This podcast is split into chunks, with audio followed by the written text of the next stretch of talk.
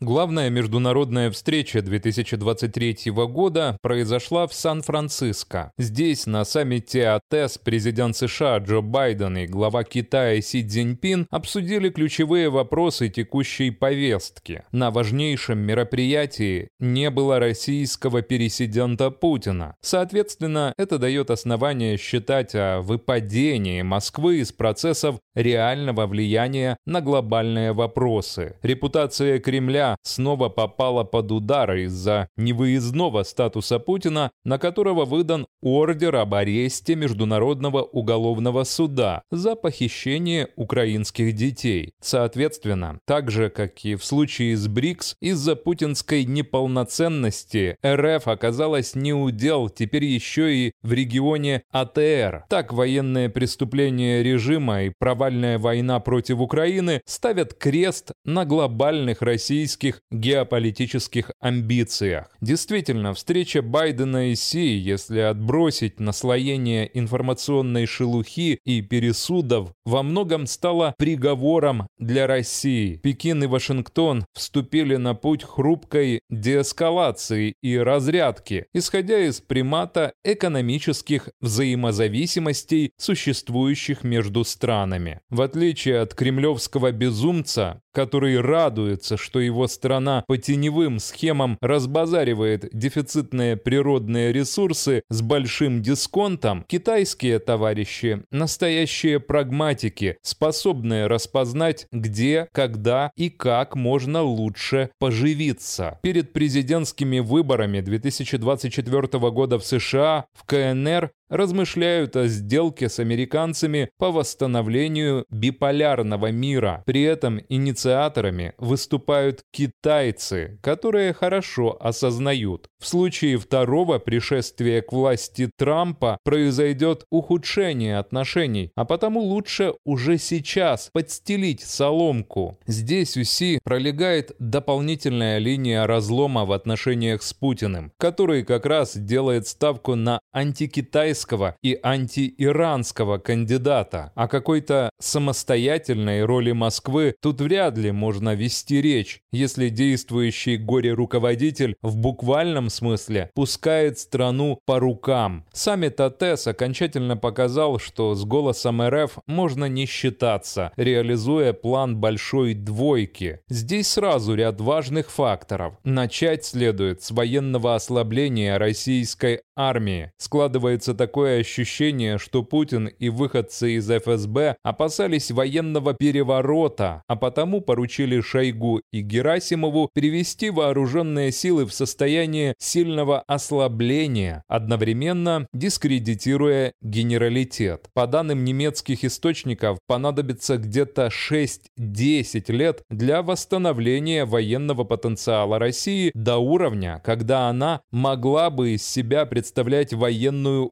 угрозу НАТО. По странному стечению обстоятельств, данный срок совпадает с примерным временем нахождения Путина при власти. Соответственно, план Лубянки заключается в нейтрализации армейских кругов для поддержания жизнеспособности чекистской диктатуры. Побочным эффектом разрушения армии стало обрушение международного влияния РФ, в случае завершения войны в Украине открылась бы возможность не только для наращивания военного ресурса страны, но и возврат к статусу посредника в контактах между КНР и США, конечно, уже без Лаврова, а с новой командой в МИД. Сейчас же путинщина, умытая кровью, просто пугала для всех, тогда как Китай стал серьезным посредником в урегулировании ситуации на Ближнем Востоке. Очевидно, произошло это как раз за счет России. На фоне всего этого особенно унизительным выглядит обсуждение российского досье в Сан-Франциско в свете временной помощи путинской армии со стороны Северной Кореи. В частности, Вашингтон намекает китайцам, что в их интересах закрыть данную лавочку. Так выглядит нивелирование роли РФ в мире, которая в новые сроки действующего узурпатора или того, кто его заменяет, только резко усилится.